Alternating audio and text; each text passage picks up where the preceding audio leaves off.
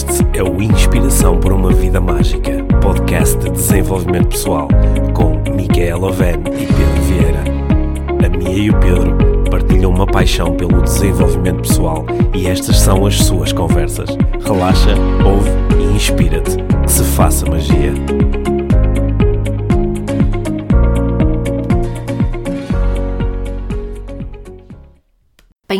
Bem-vindo, a este novo episódio do Inspiração para uma Vida Mágica. Hoje é hora de conversa IVM novamente, mas esta semana decidimos fazer uma coisa um bocadinho diferente. O entrevistado de hoje é o nosso Pedro, mas não sou eu que o estou a entrevistar. Esta entrevista que estás prestes a ouvir foi conduzida pelo Hugo Belchior para o site empreendedores.pt e vais poder ouvir o nosso Pedro a falar de algumas facetas menos conhecidas da sua vida e da sua carreira. O entrevistador, o Hugo Belchior, é fisioterapeuta, mas é realmente apaixonado pela criação de negócios novos. Ele já criou vários e entre eles lançou o site empreendedores.pt, onde tem dado visibilidade ao empreendedorismo em língua portuguesa. E foi no âmbito deste projeto que realizou a entrevista que aqui partilhamos hoje.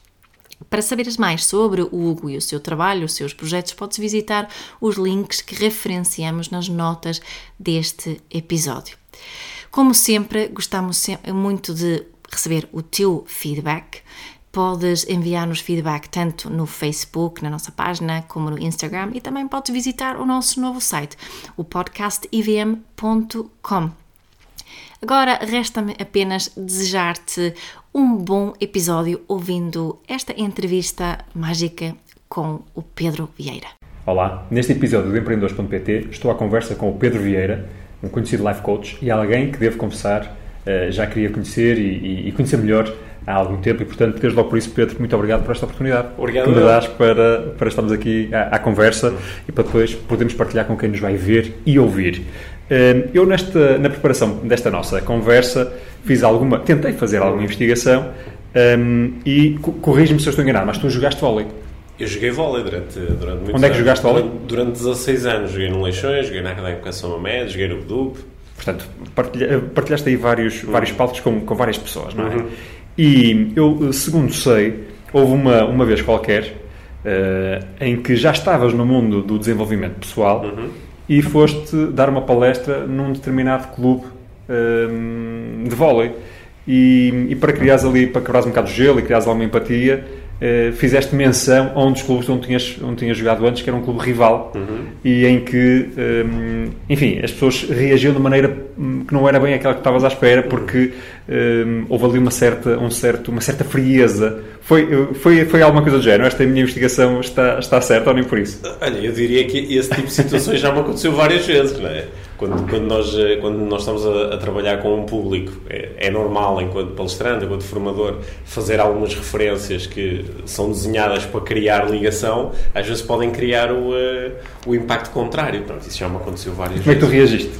É, normalmente, não é? Quando... Como é que, se, que é que se deve fazer uma coisa dessas? Porque isso, enfim, é, é facto, pode, pode acontecer Sim, a qualquer um de nós. Isso acontece é? a qualquer um de nós. Pode ser, num, pode ser numa situação dessas, pode ser numa situação de vendas, pode ser numa situação de negociação, não é? Nós dizemos alguma coisa que está desenhada para criar um impacto positivo e depois observamos que aquele não é o impacto que nós eh, desejávamos.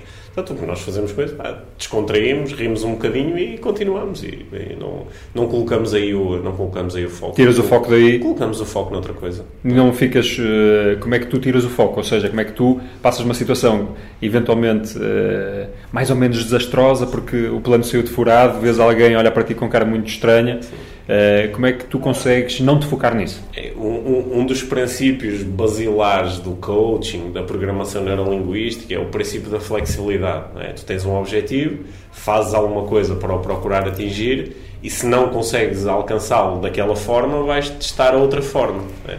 Isso, com, com a experiência, tu vais fazendo isso de forma cada vez mais natural. E, portanto, se dizes alguma coisa e reparas que aquilo não funcionou, ah, depois há um conjunto. No, no, caso específico de uma palestra ou de uma formação, há um conjunto de técnicas para, para sair daí e transformar isso numa coisa a teu favor. Mas acho que, assim, de uma forma geral, o mais importante é colocar o foco noutra coisa. É tu próprio não atribuís um significado muito grande a isto. Pedro, uh, eu imagino que tu fizeste isso também porque será mais eficaz contar uma história para passar uma determinada ideia, uma determinada mensagem, não é? Uh, e quando a história é uma história na primeira pessoa, imagino que tenda a ter mais, uh, mais impacto. É importante saber contar histórias. Como é que se aprende a contar boas histórias? É muito importante saber uh, contar histórias, porque a história prende, é? a história liga, a história cria curiosidade. E é, o, o, contar histórias é a forma como o, o, o, ser humano sempre aprendeu, sempre transmitiu informação. Eu acho que é, um, é, um, é uma arte que é menos treinada hoje em dia, porque nós passamos a ter meios de lidar com histórias muito bem construídas através do cinema, através do teatro, não é? Os outros contam-nos histórias a nós. E, eh, e, e, parece que nós temos uma forma fácil de contar a história aos outros, que é mandamos o link do filme e diz, olha, vê isto. E a, a, capacidade de nós próprios treinarmos a nossa, o, o nosso storytelling, eh, o, o nosso contar de histórias, acho que é uma, é uma arte que está a ser assim um bocadinho perdida. Aliás, não, é por acaso que agora começam a surgir imensos cursos de storytelling, não é? Como contar uma história. Os nossos antepassados, se calhar à volta da lareira, eram os grandes story, storytellers. Não é? Eram grandes storytellers porque era assim que se aprendia, era assim que se, que se criava entretenimento, era assim que se passavam mensagens, era assim que se ensinavam os filhos e os netos. Não é? Eu acho que essa é uma, é uma, é uma arte que continua a ser extremamente poderosa. Não é? A capacidade de nós pegarmos num conteúdo que às vezes em si pode não ser muito interessante, mas nós temos uma necessidade prática de o entregar a alguém e de captar a atenção dessa pessoa envolvendo o conteúdo numa história. Agora, para contares uma boa história, para além de, dessas, da competência específica de saberes contar histórias, imagino que ajude teres uma vida rica, uh, para teres histórias para contar. Sim. O que é que é preciso para se ter uma vida rica? Ou, ou posto de outra maneira, às vezes parece um bocado que se, para se ter uma vida rica tem que se largar tudo uhum. e hum, pôr uma mochila às costas e, e dar uma volta ao mundo. É assim. É, é uma das formas de ter uma vida rica, mas há muitas formas de ter uma vida rica, não é? Por exemplo, eu, eu que quase todos os dias tenho necessidade de recorrer a histórias quando estou em cima do palco, qual é que é a grande fonte da, das minhas histórias? A minha vida familiar, não é? as aventuras com os meus três filhos. Qualquer pessoa que tenha filhos sabe que não é preciso pegar a mochila para ter eh, drama, comédia, eh, romance, não é? Tudo acontece dentro de casa. Depois recorro muito às minhas experiências uh, desportivas, as mais antigas relacionadas com o vôlei, que tu falaste há pouco, as assim dos últimos anos são mais relacionadas com, a, com as ultramaratonas ou com a prática do crossfit. É? Recorro muito às minhas experiências dentro da, da, das empresas muitas delas já são experiências desta, desta minha vida como formador, consultor, palestrante. É? Eu, eu, trabalhei com 150 empresas nos últimos 10 anos. Então tenho muitas experiências, tenho muitas aventuras passadas aí. E depois ainda tenho as minhas aventuras pessoais, aquelas que também são feitas de mochila às costas. É? Mas eu, eu acho que o, o o, ter uma vida rica não está tão relacionado com, com a amplitude das experiências que tu tens, embora isso possa ajudar, mas mais com a, o filtro que tu utilizas quando olhas para a tua própria vida. Dás-me exatamente o modo para aquilo que eu te queria perguntar, hum. que é, um, eu creio que estaremos de acordo se eu disser que está, está, muito na moda viver experiências, não é? Sim. Acumular experiências, seja em viagem, concertos, hum. e, e, às vezes até instagramar uh, as experiências, Sim. não é? Agora, a pergunta que eu, que eu, e a pergunta que eu me coloco e que te coloco é: hum, as pessoas estão, estão suficientemente a refletir, a saborear as experiências, a, a porem, enfim, algum recolhimento e, e, beberem aquilo que estão a, a, sentir, ou só se estão a deixar levar pelo sentimento imediato e vão acumulando hype emocional em cima da hype emocional? Como é que tu vês isto? Olha, eu acho que como é óbvio, não é igual para todas as pessoas, mas acho que é um, é um, é um novo vício, não é? O vício da experiência. Até porque nós vivemos um tempo fantástico para, para termos experiências, porque conseguimos viajar facilmente, às vezes por muito pouco dinheiro, claro. uh, estamos, conseguimos aceder facilmente a, a, experiências na, com a música, com o desporto, que se calhar há, há umas décadas atrás eram muito difíceis. E portanto é fácil acumular essas experiências. Agora, a tua pergunta é muito pertinente: será que nós realmente refletimos sobre a experiência ao ponto de a transformar numa, numa oportunidade de aprendizagem. É? porque nós, nós enquanto seres humanos não conseguimos não ter experiências, não é? Nós agora, nós os dois estamos a ter uma experiência. Uhum. Quem nos está a ver ou a ouvir está a ter uma experiência. Aquilo que, que mais me interessa, e isto agora de repente entrei assim na minha. vesti o meu, o meu papel de, de, de coach e de, de, formador na área do desenvolvimento pessoal, aquilo que mais me interessa é uh, dotar os meus alunos, os meus clientes, as pessoas que me seguem, desta, desta uh, atitude mágica perante a vida de eu posso aprender, eu posso me divertir, eu posso crescer com tudo, mesmo que a minha experiência seja estar... Qual é o truque para conseguires fazer isso? É, é, ligar, esse, ligar esse filtro, é, é ligar uma. O, eu acredito muito na, na, nossa capacidade de mudarmos radicalmente a forma como o sistema funciona através da introdução de boas perguntas. Por exemplo, se eu eh, agora vou estar durante duas horas a olhar para uma parede, mas se eu perguntar a mim próprio, não é, que aprendizagens poderosas é que eu vou ter enquanto eu olho para esta parede, de repente começam a surgir respostas, não é? O truque está aí, o truque está Tens nessa. Preparar a tua a intenção que vais ter num determinado Inten processo? A intenção é o segredo. A intenção com que eu faço alguma coisa. Portanto, a intenção com que eu vou ver um concerto pode permitir-me de facto ter uma experiência maravilhosa, mas a intenção com que eu vou cozinhar para a minha família, ou a intenção com que ajudo o meu filho a estudar, ou a intenção com que ah, vou para o ginásio fazer um treino, essa intenção pode permitir que qualquer uma destas experiências seja absolutamente maravilhosa. E precisas de casar essa intenção com Uh, com recolhimento, com mindfulness, ou são coisas muito próximas, são coisas que não têm nada a ver, ou, ou uma coisa uh, a, a associada à outra faz sentido? É, tu podes casar as duas coisas, ou seja, a tua intenção pode ser mindful, porque quando, quando a tua intenção é de, de, de presença, é de abertura, é de generosidade, quando a tua intenção é de olhar para as coisas com mente principiante, quando a, a, tua intenção é de confiança, é, aí tu fazes um casamento perfeito entre o poder da intenção e, e as práticas de, do mindfulness. E qual é o poder do mindfulness? É, o poder do mindfulness é, é trazer-te para o sítio de onde na realidade tu nunca consegues sair, que é o aqui e agora. É? Será que não saímos? Nós, não estamos tantas vezes fora do aqui e agora, não, nós, não, é, não vês assim? Nós não saímos. É um, é, um, é um paradoxo incrível esta experiência humana. É que, por um lado, eu não consigo sair do aqui e agora. Não é? Eu estou sempre uhum. aqui e estou sempre agora. Só que, simultaneamente, consigo ter a experiência mental de sair daqui e de ir para o futuro, ou ir para o passado, ou ir para outro sítio que não é este. E ver as histórias que estás a imaginar, sim, não é? Sim, mas isso é tudo uma ilusão, porque na prática eu nunca saio do aqui e agora. Não é? Então, isso é um paradoxo é um paradoxo com que eu gosto muito de brincar, porque eu observo muitas vezes a minha mente a viajar, não é? Ir para o futuro, ir para o passado, ou ir para outros sítios, enquanto simultaneamente eu estou sempre aqui e agora. Mas é, é bom que a nossa mente vá para o passado e para o futuro, Sim. ou devemos fazer. Uh, tentar que a mente esteja presente neste momento uh, e não, não viajar tanto? É, há, há, quem, há quem acredite que o ideal seria tu estar sempre presente, sempre no aqui e agora, sempre a viver as coisas tal como elas são sem te associares ao teu passado, sem te associares ao teu futuro.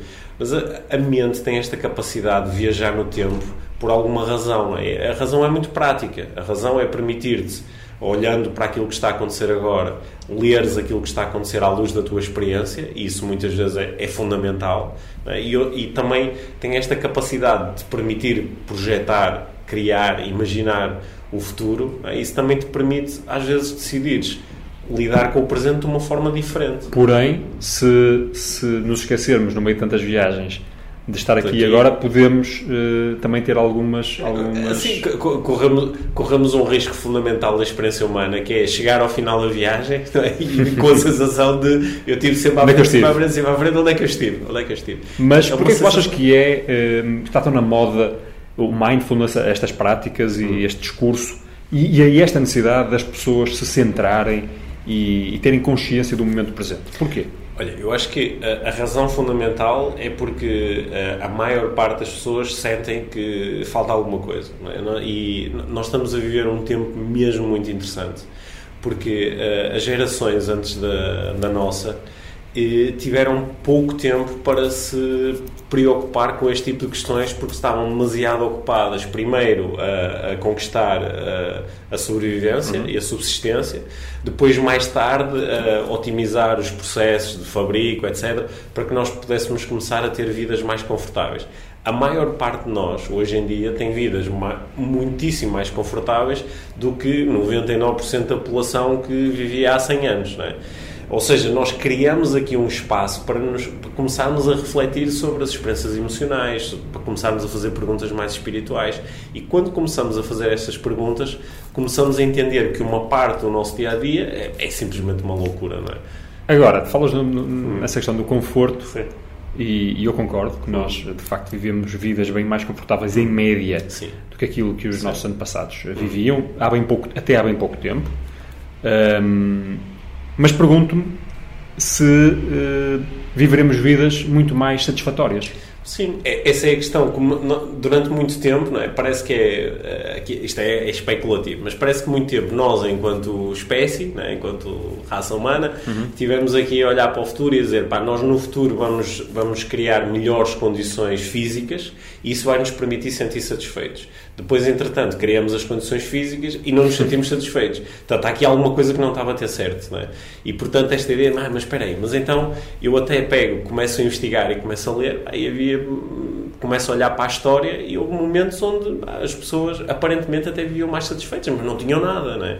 Que é que se passa aqui? Qual é este mecanismo da satisfação? Então, eu acho que é esta vontade de explorar o mecanismo da satisfação está a levar muitas pessoas para o mindfulness ou a procurarem ajuda de um coach ou a mergulharem em, áreas variadas do desenvolvimento pessoal ou da espiritualidade ou da religião. É? Estão, no fundo, a, a, procurar colmatar aqui uma, uma, um gap que de repente perceberam que existe, que é eu até consigo criar um conjunto de condições físicas e consigo fazer férias e ir para sítios bonitos e consigo dar as coisas todas aos meus filhos. Mas isto não é tudo, isto não é tudo um bocado paradoxal é tu, ou é, contraditório, porque é tudo muito isto é como é como aquela história que tu vais, uh, sei lá, uh, comes montes de doces uhum. uh, e depois tens que te meter no ginásio. Sim. em vez de, se calhar, teres mais cuidado e desde Sim. logo à partida não Sim. devias a comer tantos doces. Sim. Nós não, não, não, arranjamos esta, não temos estas práticas do mindfulness, uhum. meditar, uh, mesmo uh, se passarmos para o, ambiente corporativo é igual, as empresas uh, fazem formações internas, desenvolvimento pessoal e coisas do género, quando se calhar os alicerces é que estão mal construídos. Sim, aquilo que tu disseste é mesmo muito importante. É, às vezes, às vezes o, o, o procurar treinar estas práticas eh, parte de um pressuposto eh, que não está correto. Né? Que é, por exemplo, eu, eh, aliás, eu observo isso com atenção. As pessoas dizem, ah, eu gostava de treinar mindfulness, trazer o mindfulness aqui para dentro da empresa. Eu digo, com que objetivo? Ah, é para as pessoas estarem mais focadas. Estarem mais focadas e produzirem mais. Né? Mas aí, mas não é, não é o facto de estarmos constantemente a cobrar esse foco, a cobrar a produtividade, não é isso que está a criar o problema que agora faz com que seja necessário utilizar mindfulness. Será que não, não era aí que podíamos podíamos refletir diretamente Mas como é que nós podemos ter empresas uhum. que, efetivamente, as empresas, eh, para todos os efeitos, têm que ser rentáveis, têm que produzir, uh, têm que ter os míticos resultados, uhum. não é? Uh, mas como é que nós podemos ter isso, que, que, provavelmente não há muita alternativa, mas ao mesmo tempo dando espaço para para uma vida de cada uma das pessoas mais, mais eh, enfim, mais interessante. É, eu acho, eu acho que esta, esta conversa é a discussão de, não sei se dos próximos 10 ou 20 anos no ambiente corporativo, que é o que é que é realmente mais importante, porque nós vivemos um tempo onde fica muito bem dizer que o mais importante são as pessoas e a empresa só existe por causa das pessoas uhum. e nós somos uma, uma, empresa de pessoas para pessoas. Esta conversa está toda muito presente, mas depois, quando surge a pergunta, o que é que é mais importante então? Ganhar dinheiro ou bem, uh, promover o equilíbrio emocional, a saúde das pessoas? Ah, ok. Não, é preciso ganhar dinheiro, sem isso o resto não faz sentido. Mas eh, eu não, não, não, estou propriamente a dizer que uma das coisas tem que ser mais importante que, as, que a outra, mas é muito bom que elas possam andar a par porque ajuda-nos muito. O que é que tu sugeres às empresas que façam para, para, para fazerem esse caminho que nem sempre, de facto, é, não é fácil. Nem, nem sempre fazem, né? nem sempre fazem. Aliás, muitas vezes, eu, eu que tenho tido a oportunidade, eu, a sorte, o privilégio de trabalhar com tantas grandes organizações, às vezes esta conversa é mesmo só conversa. Porque no final do dia o que interessa é se o dinheiro entrou ou não. Né? Mas o que é que tu sugeres que as empresas façam que, para conseguirem, eh, de facto, criar ambientes que sejam produtivos, mas ao mesmo tempo felizes? Que, que, que, realmente tenham esta discussão ao, ao, nível de quem pode decidir dentro da empresa e que, e que possam tomar esta decisão, que é uma decisão, é uma escolha, tem a ver com valores. É? Quer dizer, isto é tão importante como ganhar dinheiro.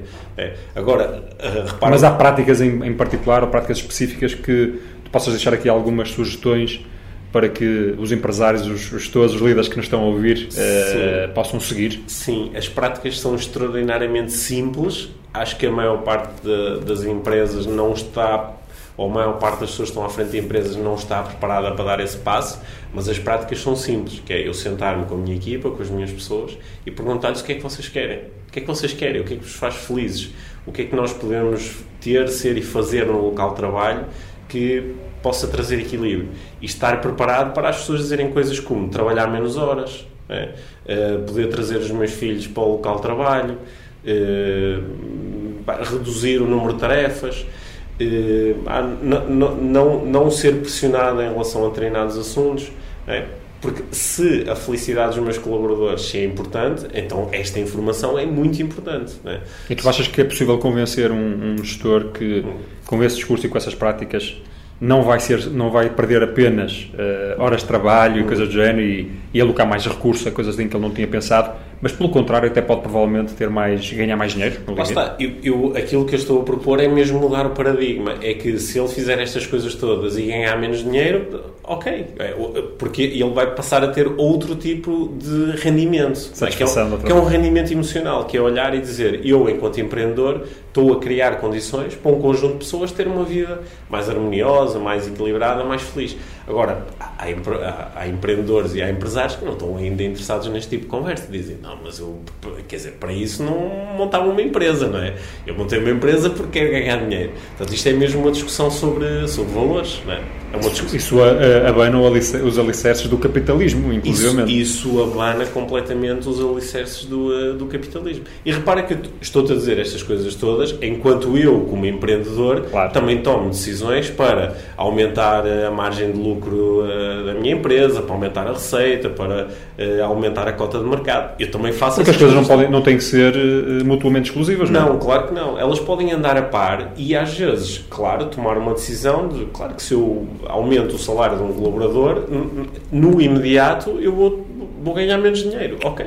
Nunca, não, não, não, não, pensas também que, apesar de ser, ser seguramente importante esta perspectiva, este foco, um, enfim, na felicidade das pessoas, etc., que também às vezes se, se cria aqui um bocado a ilusão que uma empresa, uma entidade qualquer, um, corporativa, é um sítio, antes de mais, onde as pessoas também vão trabalhar e em que se calhar faz parte do jogo não gostar sempre de tudo o que tens de fazer e, e, e tens também que arranjar eh, formas individuais de, enfim, suportar coisas que gostas menos e nem tudo, nem, nem sempre tens que ver, lá está, no tal hype. Uh, não achas que também falta um bocadinho esta.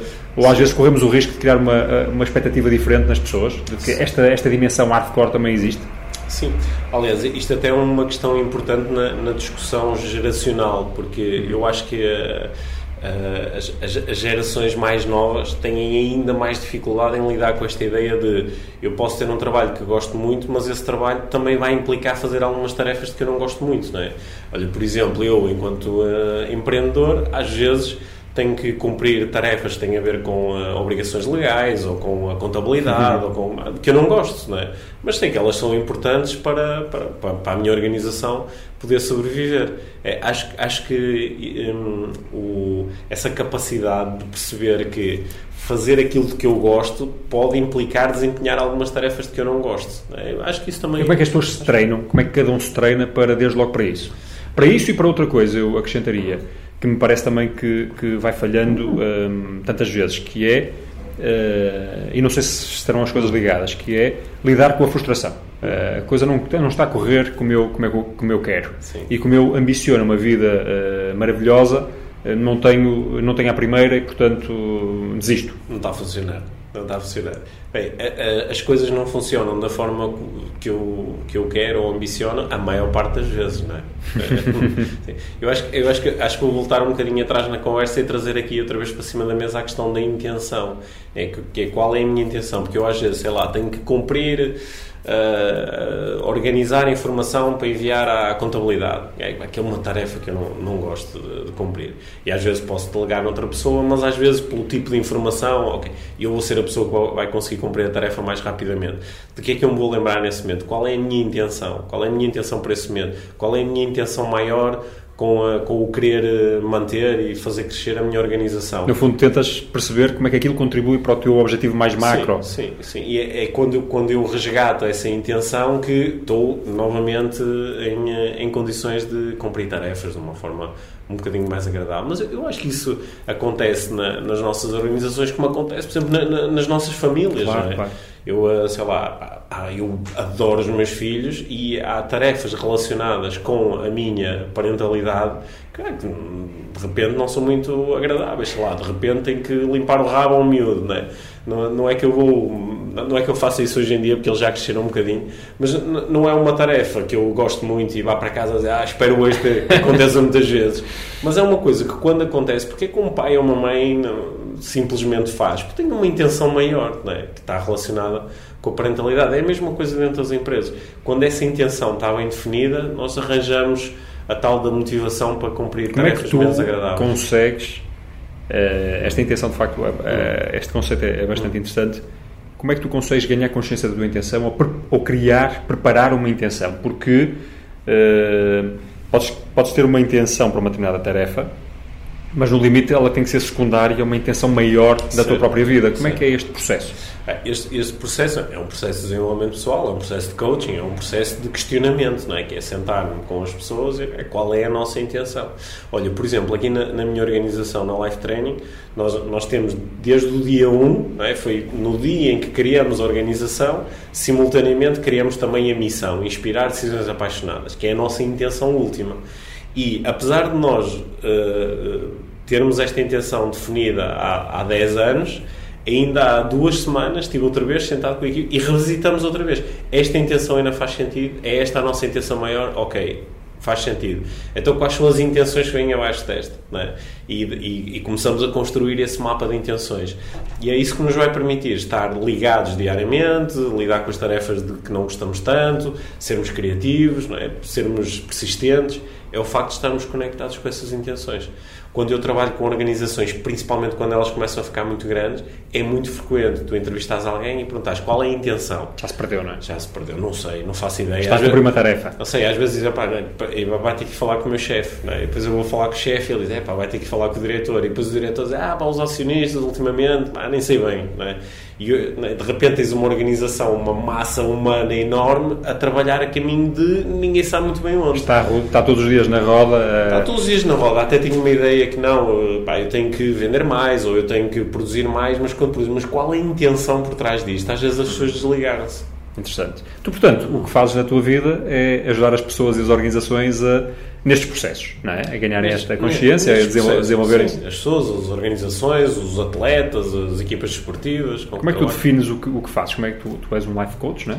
Sim, eu normalmente, eu normalmente apresento-me como, como coach, embora também no meu dia a dia há outras missões que não são propriamente de, de coach que são muito importantes para mim. A, a dimensão de palestrante, de autor, olha, agora mais ultimamente de podcaster. Uhum. É, são, que chama o teu podcast? Chama-se Inspiração para uma Vida Mágica.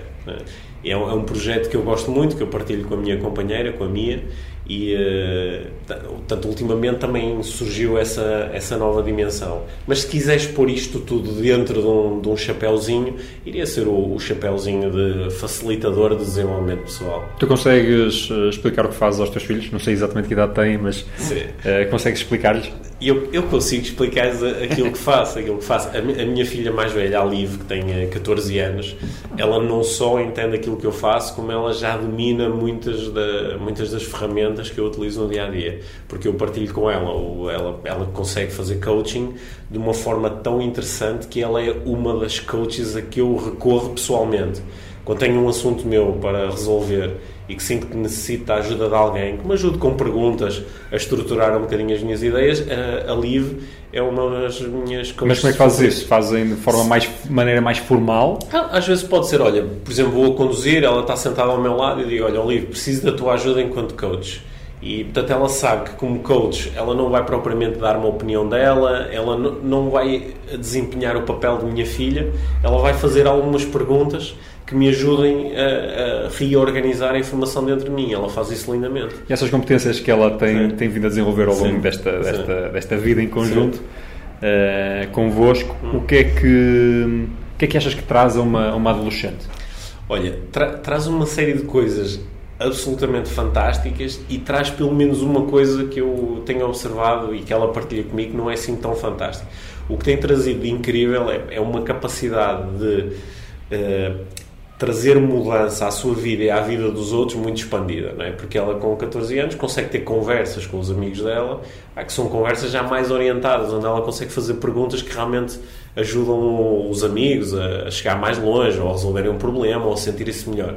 A, a coisa menos boa que isto traz é que ela, às vezes, com 14 anos, está mais consciente dos processos de desenvolvimento pessoal do que ah, alguns adultos que estão à volta dela. Às vezes, professores, ou funcionários da escola, ou pais dos amigos, ou, ou familiares nossos. E eh, isso, às vezes, faz com que, como é fácil descartá-la, dizer, ah, tu és uma miúda, é? é fácil descartá-la e dizer, ah, não. É- ela, às vezes, lida com esta, com esta dificuldade, não é? mas ela vai crescer. Mas isso não pode, no limite, se tu te conseguires. Eh, vou agora fazer papel de advogado do diabo. Estás a conseguir hum, descortinar tão bem o, o outro, mais até que, que o, que o próprio eh, percebe, não podes transformar-te num, num cínico. Lá está, tudo depende da intenção. é? Se a tua intenção for servir o outro, promover o crescimento do outro, ajudar o outro, o facto de tu conseguires, às vezes, ver com um bocadinho mais de clareza o que está a acontecer com o outro, eh, vai-te pôr numa posição boa para, para o ajudar. é? Agora, se tu quiseres utilizar esse tipo de observações para chatear o outro ou para, para mostrar, mostrar que, é- que és mais esperto, Ou manipular, ou ou, manipular o outro para que ele faça aquilo que tu queres, mas aí já saímos do território do desenvolvimento pessoal. Isso já é outra coisa. Não é? Qu- Quando alguém, quando alguém num curso me diz, oh Pedro, mas então nós podemos utilizar estas técnicas para manipular esta- eh, outras pessoas. Digo, sim, claro que sim, mas isso é outro curso e eu não Claro, o dou. claro, claro. Não o dou. Vais, vais ter que procurar outras pessoas. Claro. Pedro, tu, tu estás nesta área de desenvolvimento pessoal, eh, mas não nasceste aqui, não é? Vamos pôr as coisas Sim. assim. Um, até porque tu és licenciado pela FEP, és em Economia ou Gestão? Em economia. Em Economia. Sim. Como é que um economista de formação um, é acaba, acaba aqui no desenvolvimento desenvolvimento pessoal? Olha, para tornar curta uma história que demorou alguns anos, o, eh, o economista inicialmente decidiu ser empreendedor. Portanto, eu quando terminei o, eh, o curso de Economia eh, criei um- uma empresa, é? trabalhei durante alguns anos na organização de eventos desportivos eh, e aprendi Mas que foi logo, foi, tu nunca trabalhaste por conta de outrem? eu até começar a trabalhar por conta de outra, não. Portanto, a minha- primeiro- inicialmente eu fui, fui Ok. empreendedor. Até aos 26 anos eu eh, tive a minha própria empresa. E eh, aprendi que é duro ser empreendedor e também aprendi uma coisa que foi muito importante e que não era nada óbvio para mim. É que os 5 anos a estar eh, economia na FEP me tinham equipado com uma série de conceitos muito interessantes e muito abstratos, mas eu tinha zero preparação para o, para o mundo real. é? Tinha zero preparação para gerir uma empresa, para conquistar clientes, zero, para tomar decisões, zero. E portanto aprendi isso pela via mais como, é que dura. foi, como é que foi essa experiência, esse bater de frente com a realidade? Foi, eh, foi duro, foi duro e, e trouxe muitas dúvidas. Trouxe, pá, será que eu, eh, será que eu sou capaz? Será que eu consigo? Será que é possível triunfar no mercado sendo tal como eu sou, uma pessoa muito introvertida, que gosta de ficar mais fechada em si, que gosta de imaginar, mas depois tem alguma dificuldade com a implementação. E portanto acabei por tomar uma decisão que veio com a, com a falência do meu projeto pessoal, que foi eh, trabalhar por conta da outra. Sentiste que foi uma derrota naquele momento? Eh, afetou a tua autoestima? Não, não, não, não a esse ponto, mas, mas fiquei com. Se naquele momento me perguntasse se eu, se eu me imaginava mais tarde a voltar a ser empreendedor, eu provavelmente diria que não. Que não, que ok, isto não funciona, isto não é para mim. Mas a, a, a, sensação foi: são necessárias aqui umas competências pá, de extroversão, de liderança, de confiança que eu não tenho. Logo, se calhar isto é mesmo para outro tipo de pessoas. Então fui trabalhar por conta de outra e uh, trabalhei durante 5 anos na área do fitness como é que foste para o fitness? Foi por mero acaso, foi porque eu, eu desde os meus 18 anos que treinava em ginásios, portanto adorava ginásio e fiz aquilo que muitas pessoas que gostam de fitness fazem, que é dizer, ah, deve ser bom trabalhar nisto só porque gosto. Mas tu foste, não foste para a área técnica então, foste para não, a área de gestão? Não, eu fui inicialmente para a área de vendas, eu comecei a trabalhar como uh, vendedor no Homes Place. Uhum.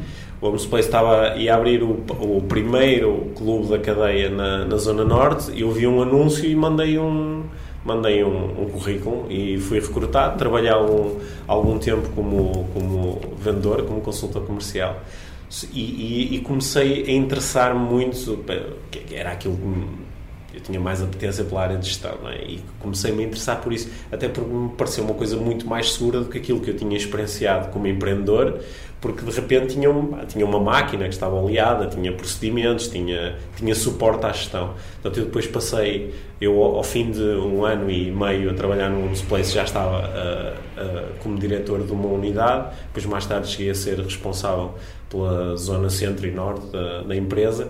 E foi aí que o desenvolvimento pessoal começou a chegar. Quer por inputs que eu fui recebendo de algumas das minhas FIAs, quer porque em determinado momento o, uh, o meu chefe na altura, lembro-me de ter falado comigo e disse: Olha, Pedro, nós vamos ter aqui um processo experimental dentro da organização e vamos começar a trabalhar com uma coach. Aí eu não fazia a mínima ideia do que era uma coach. Tu até aí não tinhas nenhuma experiência, nenhuma curiosidade especial pela, não, eu, eu já, coaching, etc. Eu já andava a ler coisas sobre desenvolvimento pessoal, mas sem sequer saber que aquilo era desenvolvimento pessoal. Eu comecei a fazer muitas leituras sobre vendas, depois mais tarde sobre gestão, sobre liderança de equipas. Mas uh, foi a chegada desta coach à minha vida, a Cris. Ela começou a. Nós começamos a trabalhar, a fazer sessões semanais e de repente eu descubro que há um mundo inteiro que eu nunca tinha explorado, que era um mundo interno. Mas eram sessões contigo? Eram sessões, eram sessões individuais. Nós trabalhamos durante seis meses todas as semanas, a maior parte das vezes ao telefone. A Cris estava em Lisboa, eu estava no Porto. E era, portanto, algo que a empresa tinha para... Foi algo que a empresa, foi algo que a empresa me ofereceu, basicamente. Foi, uh, foi, uma, foi mesmo life-changing. E qual foi, qual foi a, a, grande, o grande breakthrough que tu, o, tu sentiste ou viveste? O, o, o grande breakthrough foi, em determinado momento, perceber que aquilo que eu achava que era, na realidade eu não era. Eu simplesmente estava. Por exemplo eu achava que era introvertido. Eu não era introvertido, eu estava, era introvertido porque corria esse programa. Mas tal como corria esse programa, eu podia passar a correr outros programas. E essa, sabes, essa liberdade, essa sensação de repente descobrir, é, perceber que este clichê de tu podes ser quem tu quiseres é muito mais que um clichê. É, é, é a forma como o nosso sistema está organizado. Nós temos determinados programas que estão condicionados, a maior parte deles foram condicionados inconscientemente, eu não tive noção que estava a escolher correr o programa da introversão, não é? Mas de repente eu tenho a possibilidade de olhar para esta programação toda e dizer, pá, e se em vez disto eu fizesse outra coisa? E, e, foi, foi assim, esse foi um grande breakthrough, sabes? É quase, foi quase um renascer, um descobrir, para além de todas as coisas que eu já faço, há muitas outras que eu posso. Deixa-me gravatar um pouco nisto, que eu acho que é uma, uma, algo bem, bem giro, que é como é que alguém que é introvertido, não é? Um, que se assume como introvertido, que tem um comportamento introvertido, um, acaba a dar naturalmente palestras para centenas de pessoas e, portanto, Sim. não pode ser propriamente muito introvertido, ou pelo menos adotou práticas bem diferentes. Sim. Como é que consegues uh, deixar de ser introvertido? É, foi, foi, perceber que o processo aqui, o, o nosso processo humano ele, ele, é complexo. Não é? Nós temos um trilhão de células, nós habituamos a, a, pensar em nós como uma entidade, mas nós na realidade não somos uma entidade, somos uma comunidade gigante, sempre em interação, com um grau de complexidade brutal. Não é? Talvez a, a coisa mais complexa que existe neste universo.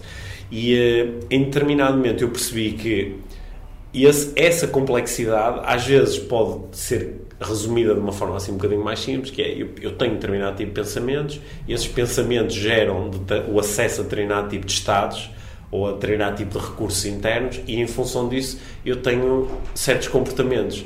Se eu conseguir mudar aquilo que penso, eu vou começar a aceder a recursos diferentes. Isso parece a, a, algumas pessoas dizem pá, isso é, isso é simplista, isso não pode ser só assim. Eu, pá, experimenta. E foi essa experimentação que eu me concedi a mim próprio. Portanto, tens que ir mudar os pensamentos que estão na base dos comportamentos. É sim, isso? Sim, por exemplo, quando, quando, alguém diz eu sou introvertido, provavelmente está a dizer eu sou introvertido, tenho tendência a ficar calado, tenho, sou tímido, tenho medo de me expor. Mas que tipo de pensamentos é que eu tenho que originam isto? É? Ah, penso que as pessoas não vão gostar eh, de mim, ou penso que vou falar na hora errada, ou penso que não tenho competência suficiente. O que é que acontece se tu pensares outras coisas que não estas?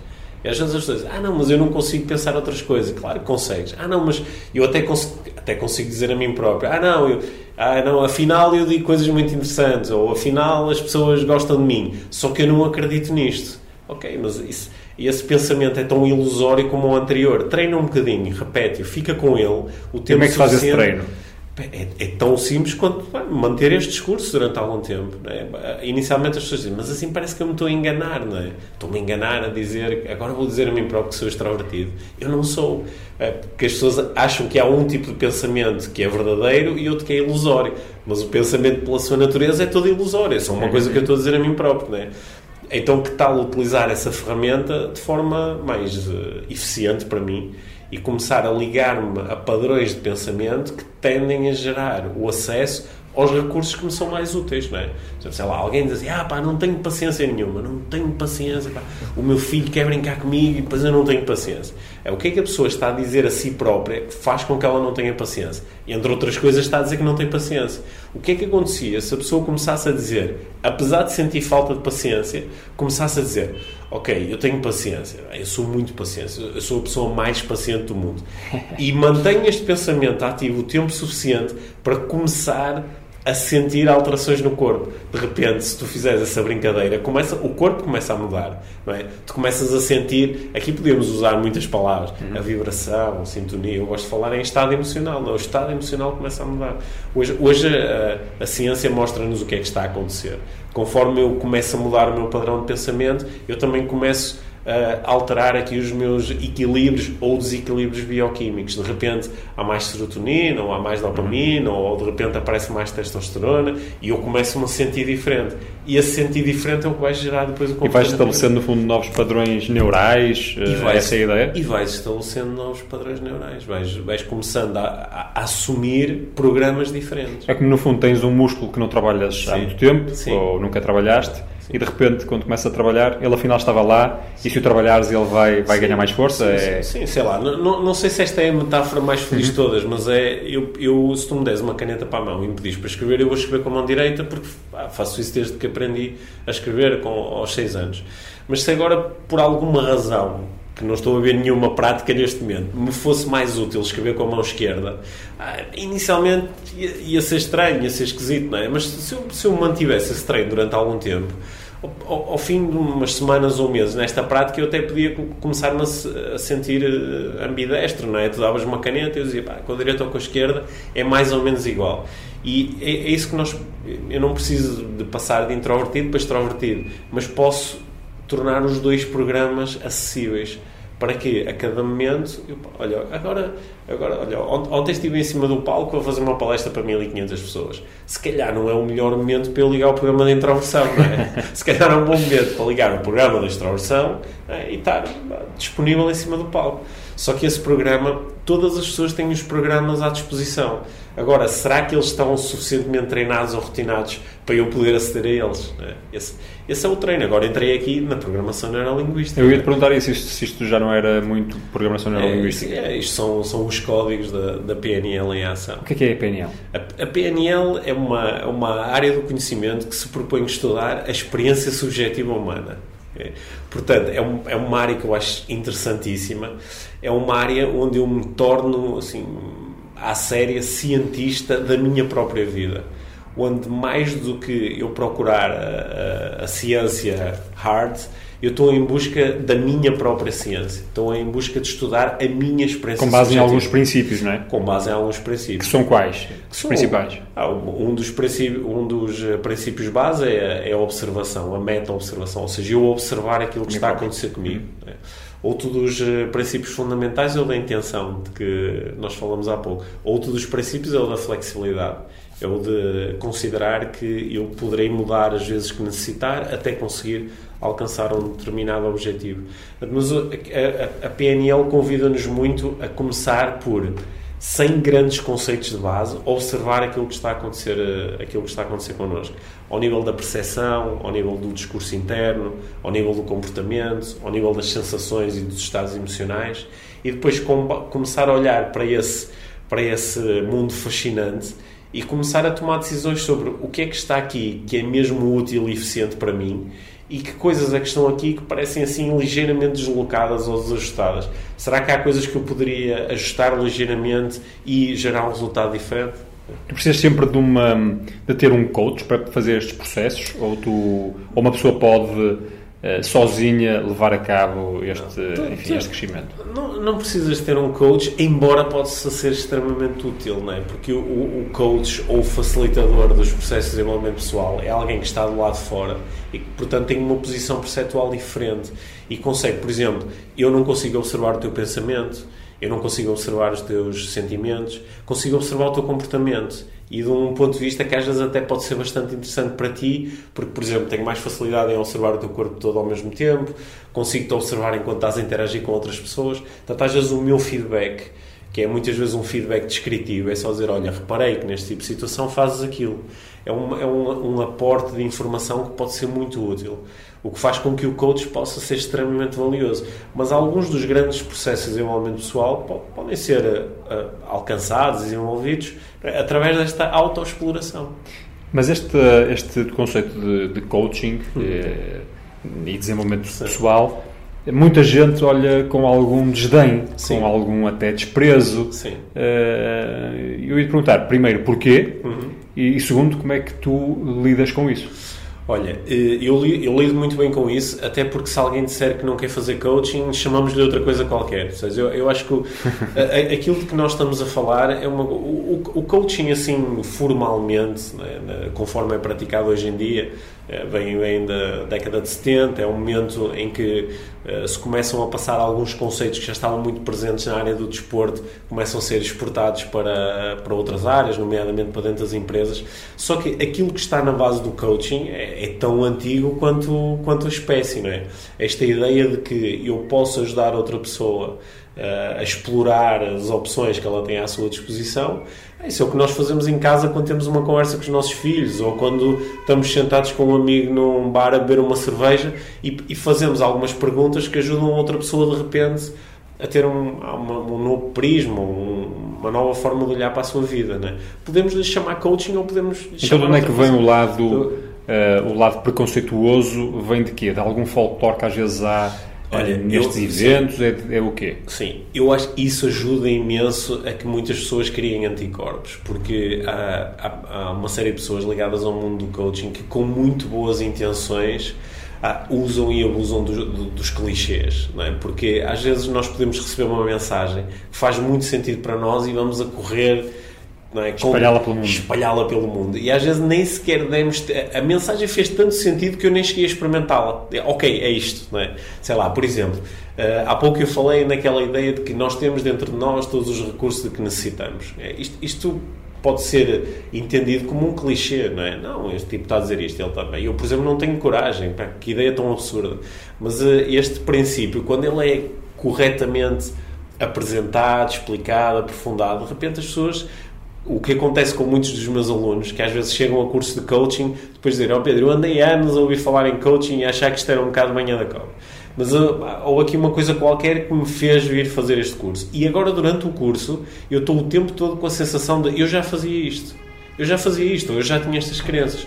Só que agora isto está-me a ser entregue de uma forma mais organizada e ganha um novo sentido. Né? Portanto, eu acho que às vezes esse folclore exagerado, o subir para cima do palco e entregar aqueles clichês todos de tudo é possível e basta acreditar e às vezes faz com que algumas pessoas criem anticorpos que elas dizem não, isso não faz sentido porque olha todas as coisas na minha vida que continuam a ser impossíveis. Olha todas as coisas que eu queria fazer e não consigo fazer. É um choque demasiado grande. Até porque eh, tu podes de facto subir um palco, saltar, gritar, etc e tal, e fazer, entregares uma um, um, serviço bem feito e, e, coerente e que faz sentido, etc. Uh, eh, se tiveres domínio daquilo que estás a falar, se aquilo Sim. tiver congruência com outra coisa qualquer, uh, não é? eu, eu, diria que não é só Sim. a forma, porque às vezes pode pode fazer sim, pode, a forma pode, não tem que chocar. Aquilo que me parece muitas vezes, eu, como alguém relativamente atento a isso, eh, é que há muita gente que até pode falar de forma menos folclórica, aparentemente,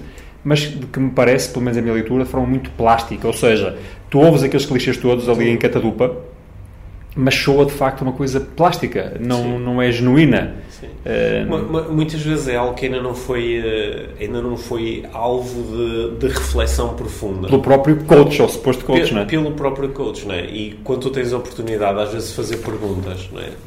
Eu conheço algumas pessoas que estão no mundo do coaching que, se lhes perguntares o que é que é coaching, elas vão ter extrema dificuldade em entregar-te uma boa definição. É? E vão começar a usar esses. Ah, não, coaching é acreditar. Não, mas explica-me o que é, que é coaching. É? E podem ter muita dificuldade em fazer isso. O que, em princípio, te mostra que esta pessoa está bem intencionada, quer ajudar, ou às vezes pá, simplesmente encontrou aqui uma, um, um meio profissional, uma forma de ganhar dinheiro ajudando outros. Só que isto ainda não, isto não está suficientemente, isto não está suficientemente uh, sólido para depois essa ajuda poder Porquê ser. que tu achas que é uma, uma atividade apetecível para tanta gente? E algumas, se calhar, têm essa motivação mais profunda de ajudar realmente os outros? Olha, eu acho que é, é apetecível por várias razões. É, é apetecível porque há um lado assim um bocadinho sexy, não é? Porque eu, eu vejo, por exemplo, as pessoas uh, veem-me em cima do palco e dizem ah, eu também quero fazer palestras porque vi aqui estas pessoas todas estão contentes e parece que estavam a descobrir coisas novas e eu também quero ter isso. É, às vezes eu e que mais queres ter para além disso? Porque há, pessoas que encontram no coaching e no fazer palestras uma forma muito boa de obterem reconhecimento pessoal. É? E eu acho que isso, embora seja uma motivação forte, não é suficiente. Eh, também acho que algumas pessoas ficam seduzidas pelo facto de eu posso fazer um curso de alguns dias ou de uma semana e de repente tenho um diploma de coach, ou seja, parece-me um meio bem mais rápido do que andar durante anos a estudar psicologia ou psicoterapia. Ou, então tenho aqui um meio rápido e algumas pessoas deixam-se seduzir por isso. Eu gosto muito de incentivar os meus alunos a olharem para um curso de certificação em coaching como agora, no final do curso, eu já sei o que é que preciso fazer para começar a estudar isto. E provavelmente é um processo que nunca vai acabar, se eles realmente quiserem estudar uh, coaching. Mas isso também seduz um pouco. Né? E depois, eu acho que a, a, maior parte das pessoas que eu conheço, quando nós vamos lá assim mesmo ao, ao fundo, elas, elas têm uma vontade genuína de ajudar outras pessoas. É? Eu, eu acho que, a não ser quando nós estamos muito marcados por uh, certos acontecimentos na nossa vida, nós não queremos prejudicar os outros, nós queremos beneficiá-los. E então, às vezes, quando olhamos, há aqui uma forma estruturada de ajudar outros, deixa-me já correr fazer isto. Então, isto torna-se apetecível. Pedro, tu, esta, esta carreira que tu abraçaste a certa altura, e há bocado interrompemos precisamente quando estávamos a falar Sim. dessa tua primeira experiência com a, com a, Cri, com a, com Cris, não foi? Um, tu consegues agora olhar para trás na tua vida, sei lá, mergulhando na tua infância Sim. ou na tua adolescência e percebendo, consegues identificar algum momento, alguma circunstância que eh, de forma mais ou menos mágica te estava a empurrar para este, para este caminho e tu não, só mais tarde é que percebeste? Olha, a, a, coisa que eu consigo olhar para trás, que mais, não é, quando nós, isso é o fazer o connecting the dots, não é? Olhar para trás e bem, que, que, que, que, pontinhos é que já estavam lá. Uma coisa que esteve muito presente na minha vida desde que eu tinha 7, 8 anos foi a leitura. A minha mãe era, é uma, uma leitora compulsiva e deu-me para a mão desde muito pequeno excelente literatura. Portanto, eu tinha, eu lembro de ter 12, 13, 14 anos, meus amigos uh, só queriam estar a jogar à bola e eu estava em casa a ler, sei lá, os grandes autores uh, russos ou gregos, ou, e, e, e, isso, e, sobretudo depois o contacto com, com os pensadores, com os filósofos, né? levou-me desde muito cedo a, a, a ter estes momentos de, de, reflexão. Portanto, eu hoje, passados estes anos, eu consigo perceber que isso está, está muito ligado ao tipo de trabalho que eu procuro fazer nos Mas, portanto, era uma coisa mais eh, intelectual, Sim. mais intelectualizada, propriamente alguma experiência de vida Sim. que tenha sido marcante ao ponto de tu perceberes que querias um dia... A, a, experiência de vida mais marcante foi, o, foi, foi esta de, de quando eu me... Foram, foram estes supostos falhados, não é? O querer ser empreendedor e não conseguir, o ter extrema dificuldade em... Uh, durante a minha adolescência, o início da vida adulta, uh, estar apaixonado, muito apaixonado por, por uma rapariga, depois por outra, depois por outra, e sempre com uma. Pá, sentir uma incapacidade enorme de abordar, de expor sentimentos, Isso, foram, isso, isso foi, foi acumulando esse tipo de, de experiências. Uhum. Depois, mais tarde, já o, o, começar a trabalhar como, como vendedor. Eu lembro a primeira vez, depois já de ter alguma formação, a primeira vez que eu agarrei no telefone e marquei um número. Cold call. Fiz a, a, o meu primeiro cold call, eu mal a pessoa atendeu do outro lado e eu desliguei o telefone. com o coração quase assim pela boca. E esta, estas experiências, eh, não é que elas tenham sido assim propriamente traumatizantes, mas este somatório de experiências fez-me uh, uh, querer descobrir coisas que me ajudassem a sair daqui, isto era mais ou menos prático, não é? Quero, quero, quero aprender a lidar com isto, quero conseguir fazer vendas, quero abordar uma mulher de quem eu gosto, quero conseguir apresentar o meu projeto empresarial a pessoas que me podem ajudar. Teve essa dimensão prática. Só que depois, mais tarde, o entender que, se calhar não sob esta forma, mas se calhar sob outras formas, todos nós temos uh, áreas da nossa vida onde nos sentimos menos capazes e então o perceber que pá, nós no fundo estamos todos no mesmo barco. Uns disfarçam melhor e vestem a capa da autoconfiança. Depois a minha prática enquanto coach foi mostrando que às vezes estes são os que mais sofrem internamente. Né?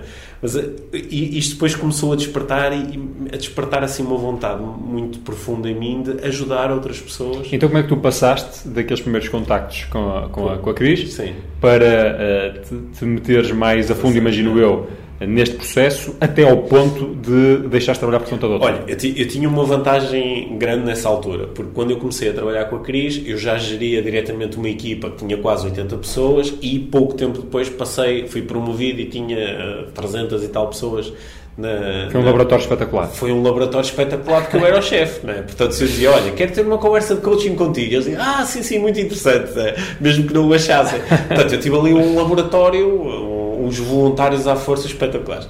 Mas, mas na realidade eu comecei a, a, a, procurar, aliás, parte do meu processo de coaching foi eu conseguir pegar naquelas aprendizagens e transmiti-las para a minha equipa de diretores que trabalhava diretamente uhum. comigo. E os resultados que eles começaram a atingir foram extremamente interessantes. Aliás, foram tão interessantes que a minha equipa que tinha uh, cinco ou seis pessoas na altura, é a minha equipa mais direta, três deles hoje são coaches profissionais. Então, estás a ver o impacto que isto teve? E curiosamente, algumas pessoas que depois trabalhavam com eles, hoje também são coaches profissionais. Aliás, no mundo do coaching há. És o avô.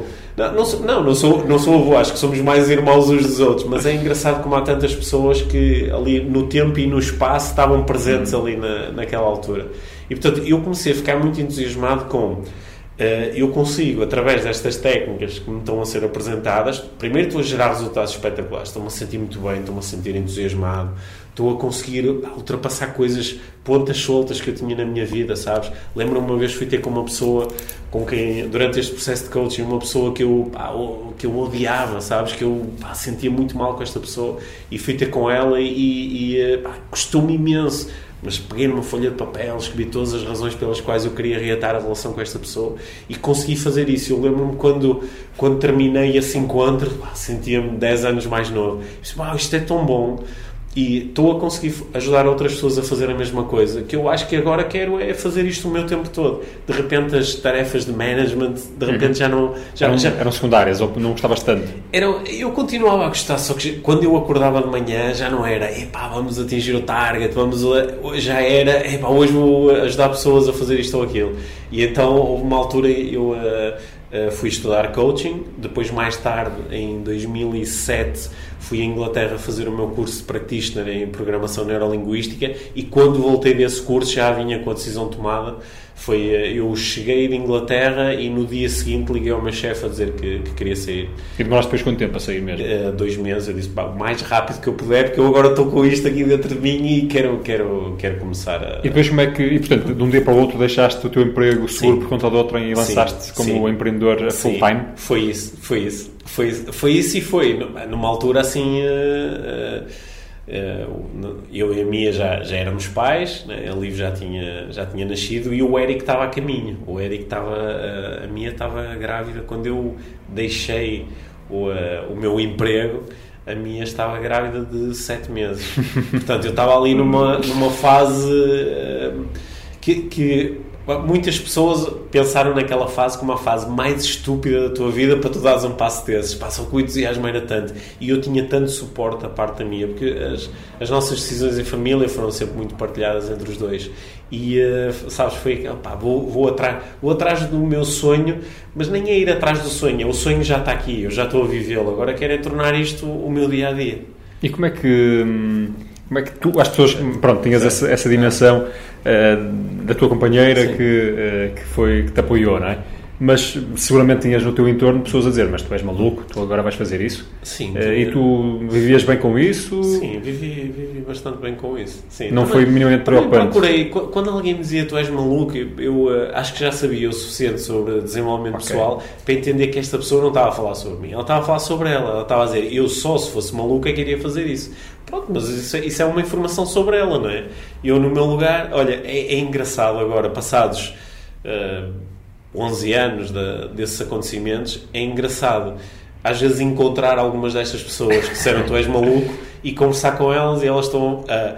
trabalham no mesmo sítio, uhum. sentem-se igualmente infelizes e acham que os malucos são eles e acham que o maluco, que o maluco sou eu, não é? é e diz-me uma coisa, eh, como é que tu depois na prática uh, implementaste essa tua vertente de empreendedor? Como é que foi? Tiveste que começar a ganhar dinheiro, basicamente, não é? Sim, tive que começar a ganhar dinheiro. E como é que fizeste? Eu, este processo foi, aconteceu, foi um processo muito pessoal, mas aconteceu a par de um, eh, de um colega que também trabalhava na mesma empresa que eu e que também estava a lidar com um processo pessoal muito semelhante, o Mário Caetano. Portanto, nós eh, juntamos e criamos a, a Life Training. O Mário hoje em dia já... E não tinham clientes? Ah, não, não tínhamos clientes. Tínhamos... Portanto, foi mesmo do zero de um dia para o outro? Fui mesmo do zero de um dia para o outro. E depois começaste quê? A bater às portas? A... Eu, eu, eu, comecei a bater... Eu, eu no Porto, o Mário em Lisboa. Eu uh, uh, rapidamente trouxe para a minha equipa duas pessoas que eram suficientemente malucas para acreditar no, uh, no projeto. A Núria e depois mais tarde o Ricardo. E, e aquilo que nós começamos a fazer foi a bater às portas. A bater às portas, de, sobretudo de empresas e uh, achamos que vai ser mais fácil começarmos por trabalhar dentro de empresas, porque tínhamos a experiência de liderar equipas empresariais e junto com estas ferramentas que nós já tínhamos desenvolvido bastante na prática, a trabalhar com as nossas equipas, agora vamos pôr à disposição de outros. E como é que foi a reação? A reação foi. Eu, eu, acho que nós entramos assim numa altura onde, claro, já havia muitas empresas no mercado a, a entregar formação, só que nós acho que conseguimos ter uma abordagem assim um bocadinho mais dinâmica, mais flexível, menos formal e, e eh, acho que isso caiu muito bem em algumas empresas. E nós fizemos uma coisa que foi, pá, foi espetacular. Nós sentamos com uma folha de papel à frente e dissemos quais são as empresas com que nós queremos estar a trabalhar daqui a um ano. Então começamos a escrever o nome. Escrevemos o nome, uh, bancos, empresas de distribuição e depois selecionamos quatro daquelas. Quatro. E quem, quem estivesse lá fora dizia: esses tipos são malucos, não é? Não conhecem ninguém, têm zero de experiência, não têm currículo e puseram ali quatro empresas que por acaso estão no, no top 20 das maiores empresas do país. Nós, um ano depois, estávamos a trabalhar com três daquelas quatro empresas. É, lá está a intenção, não é? A minha intenção é esta. Eu, no início, claro, expusemos muito a, a fazer, a, a fazer palestras gratuitas dentro das empresas, foi uma coisa que me ajudou muito no início. Foi chegar e dizer, ok, então ah, tem alguma equipa dentro da empresa que esteja com dificuldades? Ah, sim, a nossa, ah, o nosso departamento comercial aqui nesta, nesta área está com muitas dificuldades. Ok, então eu ah, faço um dia de formação com eles, ou faço uma palestra de duas horas com eles e depois vemos. E, eh, e é, começar a sentir a transformação que, que as pessoas podem obter, às vezes com um, um contacto de duas horas, às vezes é um novo prisma, é um, uma metáfora que ficou, uma história que ficou, uma nova ideia que ficou, uh, fez com que muitas empresas depois se interessassem pelo E depois foi o boca a boca? Foi isso basicamente o segredo? Depois foi, depois foi o boca a boca, depois a, a, a equipa também uh, foi crescendo, depois começamos em, uh, em 2010 fizemos a primeira certificação em PNL, eu entretanto Fui, uh, fui estudar uh, em Inglaterra com o John Grinder, com um dos co-criadores da, da PNL, para me certificar como trainer e em janeiro de 2010 organizei a primeira turma de, de PNL, Practitioner em PNL aqui no Porto. E depois, e, e quanto tempo, eu, eu queria, sim, antes de entrar ainda sim, mais nisso, sim. queria perceber quanto, é, quanto tempo é que demoraste, se te recordas, até teres, por exemplo, o mesmo nível de rendimento que tinhas antes de, de sair da, da, empresa? Foi uma coisa que demorou muito tempo? Demorou, demorou bastante tempo. Eu acho que diria 4 anos. E como é que Quatro e durante o, esse processo nunca nunca pensaste duas vezes ou nunca pensaste bom Olha, eu vou ter que Olha, pense- pensei, porque durante, durante este processo, pelo menos duas vezes, eu estava basicamente falido. né? Ou seja, nu- nunca passei dificuldades, nunca passei fome, mas, mas estava falido, não é? Juntavas, abrias as minhas contas bancárias todas e tinha, e tinha ah, 20 ou 30 euros. Só que isso, sabes, eu e a Mia, quando nos eh, sentávamos à mesa, às vezes a jantar, depois os miúdos estarem a dormir, eh, sempre tivemos aquela sensação de isso é mais ou menos irrelevante, porque o que interessa é, é o, é é este entusiasmo, esta paixão que está aqui presente. Sendo que não foi de todo cor-de-rosa, alguns destes momentos foram difíceis, não é? Claro houve aqueles momentos, pá, nesta eu trabalhava com, por conta de outra, tinha 14 salários, tinha bónus, tinha isto, tinha aquilo, e de repente está tá, tá tudo na mão. Ainda por cima, porque isso é uma coisa que eh, eu tenho especial respeito por todos os empreendedores, porque é, é- eu, eu, apesar de ter demorado 4 anos a ter um rendimento igual ao que tinha antes, eh, eu nunca deixei de cumprir as obrigações para com as pessoas que eu fui atraindo para o projeto. E eh, os empreendedores passam muitas vezes por isso, que é, eu não estou a ter, mas até estou a criar condições para que eu tenham. Né? E isso é duro, ah, faz parte do processo de aprendizagem. Continua a ser um, um grande processo de desenvolvimento pessoal. e hoje a tua empresa como é que o que é que vocês fazem Olha, hoje nó- nós, nós, nós fizemos muitas coisas ao longo destes 10 anos, mas neste momento, assim, as, as pedras basilares da Life Training são as certificações em, em programação neurolinguística e em coaching, porque o facto de, ao longo dos anos eu ter ido aprimorando estas áreas de conhecimento, hoje permite-me sentir mesmo muito sólido na entrega deste, deste conhecimento. Portanto, nós fazemos estes cursos duas vezes por ano, em Lisboa e no Porto, cada um deles, e, eh, e depois fazemos os níveis mais avançados, o Master em PNL, o curso avançado de Coaching. Portanto, essa é assim a, a, atividade fundamental da Life Training. Depois, em cima disto, eu faço muitas palestras para empresas e para outro tipo de organizações e na minha prática pessoal faço, eh, tenho clientes de coaching. Hoje em dia, 60% dos meus clientes de coaching estão na área do desporto, sobretudo do futebol, embora também trabalhe com pessoas de outras eh, modalidades. Também tenho cursos online, também eh, escrevo livros, também. Portanto, depois eh, começa assim a, a abrir. Mas assim, o fundamental da, da e a Life Training o que é que tu, tu és o rosto mais conhecido Sim. eu sei que não és o único eh, coach da Life Training mas é, é uma dimensão absolutamente brutal a tua a tua presença ou, Sim.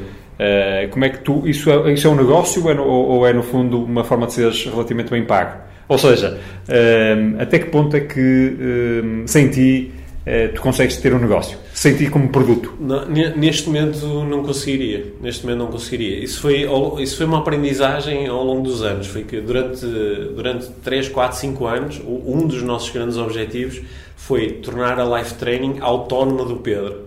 Só que isso passou a ser uma grande pedra na engrenagem, em que nós às vezes estávamos a desperdiçar oportunidades ou estávamos a colocar uma energia brutal a tentar contrariar aquilo que o mercado nos pedia o tempo todo. é? Nós ah, esforçávamos imenso, por exemplo, para vender às empresas outros palestrantes, outros coaches, e eram, perdemos alguns clientes por causa disso. E, eh, e no fundo o que o mercado o tempo todo nos estava a dizer é "Ah, mas nós preferimos ter o Pedro, nós pagamos mais se for o Pedro e é o momento em que isto parece que é, estamos a resistir a uma coisa que ainda por cima é tão boa, é tão positiva e eh, acho que assim, principalmente nos dois últimos anos e assumiste isso como uma dimensão da Ass- empresa ass- tudo bem. assumimos mesmo isso completamente. né? E hoje em dia, eh, o- embora eu também trabalhe a minha marca eh, individualmente, Uhum. o trabalho que fazemos de, de- de marca dentro da Life Training é sempre em ligação com o Pedro e com a Mia, que também ganhou aqui um, um espaço muito grande com o Mindfulness e a, a parentalidade consciente. E tu, pelo meio, tornaste uma pessoa eh, realmente muito conhecida nesta, nesta área, muito, muito respeitada. Eu queria perguntar se te sentes eh, bem sucedido. Eu sinto, olha, eu, eh, a minha definição de, de- de sucesso é sentir-me bem independentemente das circunstâncias. né? Porque, parece que é, é ter sucesso, é ganhar dinheiro, ou, ou, ou, estar como ontem com uma fila de 30 minutos a pedir-me a pedir-me dedicatórias, sabes? Por uns momentos até me senti, é pá, sou um conhecido. Só que o é, mais importante do que isso é eu aprender a sentir-me bem se voltar a ter situações com mais de ter 20 euros na conta ou se voltar a ter situações em que por alguma razão o meu projeto empresarial deixa de funcionar ou que se calhar a minha saúde ou a energia não é aquela que eu quero ou acontece um desafio com os meus filhos ou com o meu relacionamento eu uh, acho que sucesso é eu sentir-me bem independentemente dessas circunstâncias e achas que se isso de facto acontecesse uh, te sentirias bem? Acho que me sentiria bem. O que não quer dizer que eu quero que essas coisas aconteçam, não é? Eu posso ter uma preferência clara por ter um, um determinado conjunto de resultados na minha vida, mas acho que o, o, o, sucesso vem da sensação de tu teres feito um trabalho interno suficientemente sólido para que eu também me sentiria bem sem isto. Mas tu, isso é a tua definição de sucesso, não é? Isso é a minha definição de sucesso. Uh, é uma coisa extremamente subjetiva, Sim. cada um terá, terá a sua. Mas não, não vivemos num mundo um bocado obcecado por esta ideia de sucesso, ou pelo menos por uma determinada ideia de sucesso. As pessoas não, não se tornam, a certa altura, uh, vítimas uh, ou aprisionadas numa determinada conceptualização do sucesso. Sim, sim. E adiam a felicidade, porque dizem eu vou ser feliz quando tiver sucesso e fazem 30 por uma linha para conseguirem conquistar o tal sucesso, que pode ser a fama, ou o dinheiro, ou os bens, ou as viagens, e depois quando chegam lá e têm, essa, têm essas coisas, descobrem que afinal hum, ainda falta é ali uma satisfação que ainda não está preenchida. E então aí vão, é, agora vou procurar o mindfulness, vou procurar o coaching, vou procurar hum. outras coisas. E o que é que se deve fazer? Deve-se limitar uh, os anseios, os objetivos, Sim ou deve-se desfrutar do processo? Deve-se aprender. É... Se, se, o anseio está lá, se o desejo está lá, por exemplo, tu podes ter um desejo fortíssimo de ser milionário. Dizes, pá, eu quero muito ser milionário. E tu, tu podes manter esse desejo, não precisas é de te identificar com ele. Ou não precisas de alimentar a ideia de que se eu for milionário vou ter mais valor. É? O teu valor é intrínseco, não depende das, dos resultados que tu alcanças. E curiosamente, isto é mesmo um grande paradoxo é, por exemplo, quando trabalho com atletas, por exemplo, o atleta que acha que ele só tem valor enquanto atleta se ganhar a medalha olímpica, ou se for campeão, ou isto ou aquilo, e ele está a criar aqui um mapa de infelicidade brutal. Mesmo que ele chegue lá, depois se calhar no ano a seguir já não consegue. Né? E não é por acaso que eu, quando trabalho com atletas profissionais, há, há, alguns deles são as pessoas mais infelizes que eu conheci na minha vida, apesar de ganharem muito dinheiro e serem altamente reconhecidos. Porque, por causa disso? Estarem, estarem ancorados nessa, nessa ideia. Porque, porque acham que ainda não, têm, ainda não alcançaram o suficiente, ou então porque alcançaram antes e agora têm medo de perder isso. Não é? E quando, quando é um paradoxo, porque quando eles aprendem a, a, não se identificar com o resultado, a dizer, claro que é fantástico ir agora ao Mundial na Rússia e ser campeão, é espetacular e quero muito que isso aconteça, mas se eu perder os três jogos e for eliminado, eu, eu, enquanto pessoa, o meu valor é inatacável, não está relacionado Mas isso não, não, há, não há o risco de essa racionalização Uh, baixar standards. De repente, Exatamente. de repente, quero lá saber. Sim, achas que não há esse risco? Ou pelo menos não há esse. As pessoas não têm medo de terem esse risco? As pessoas têm esse medo, mas esse risco, elas só vão estar expostas a esse risco se elas realmente não quiserem aquilo que dizem que estão a querer. Porque se elas quiserem mesmo, elas vão fazer tudo o que tiver ao seu alcance para chegar lá. Porque às vezes a ideia que, que, que, parece que vai passando por aí é que eh, o problema está no objetivo, não podes, ir, não podes sonhar tão alto, etc. Mas o que estás a dizer não é exatamente isso, não é? Não, aliás, isto é, isto é aqui, parece assim uma tecnicidade, mas é, é muito importante, que é, o problema não está no objetivo, o problema está na expectativa. Porque eu posso ter, eu posso ter o objetivo de ser campeão olímpico, mas quando tu me perguntares e qual é a tua expectativa, eu digo, não é nenhuma. Não, mas o que é que tu esperas? Eu não espero nada. Eu, eu estou a fazer todos os dias coisas para poder ser campeão olímpico. Ah, então tu esperas ser campeão? Não, eu não espero nada. É, porque o, a expectativa é a raiz do, do sofrimento. Uhum. E eu posso ter objetivos brutais, é? objetivos muito ambiciosos, mas sem desassociar. Mas é, ali uma linha, é uma linha muito tenue, não é? É uma linha muito tenue. E Entre o objetivo e a expectativa. É, e muitas pessoas não conseguem mesmo definir o objetivo sem lhe associar imediatamente uma expectativa. Uhum. Mas isto é um treino que, quando eh, completado, te permite ter objetivos extremamente ambiciosos sem teres que associar nenhum sofrimento ao facto de depois mais tarde não chegares lá. Uhum. Eu, e muitas pessoas têm o medo que é, ah, mas espera aí, se eu não tiver expectativa, então depois vou relaxar. E uh, aquilo que eu observo é se tu quiseres mesmo, claro que não vais relaxar, se tu quiseres mesmo, vais fazer tudo o que tiver ao teu alcance para chegar lá.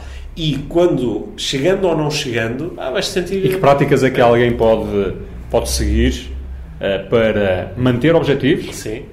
mas ao mesmo tempo sem expectativas? É, é, é, muito fazer esta pergunta de o que é que eu espero? Que, como é que eu me sentiria se não chegasse lá? O que, como é que eu me vou sentir se amanhã, em vez de ganhar, perder?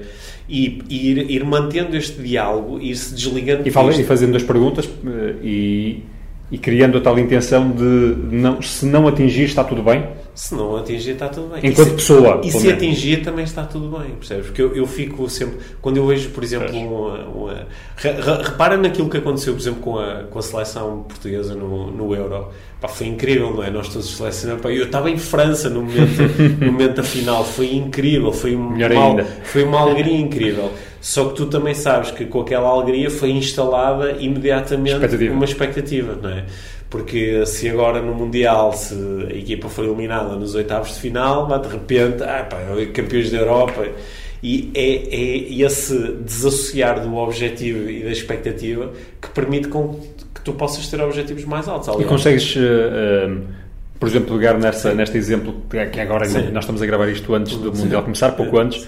Um, um trabalho com um jogador pode ser, ou com uma equipa pode ser precisamente este, para performar melhor. Ou seja, um, podemos ter objetivos ambiciosos, mas não temos que temos que trabalhar nas nossas próprias expectativas, refriá-las e com isso performar melhor. Sim, nem é bem refriar a expectativa, é deixar de a ter, porque o que é que me okay. interessa? O que é que me interessa que tu, enquanto atleta, entres no campo à espera de ganhar? Não, é? porque a expectativa é aquilo que eu espero, eu espero ganhar. Hum. Ou o que é que me interessa tu, ah, espero perder porque estou a jogar contra o Brasil? Isso não, isso não serve para nada.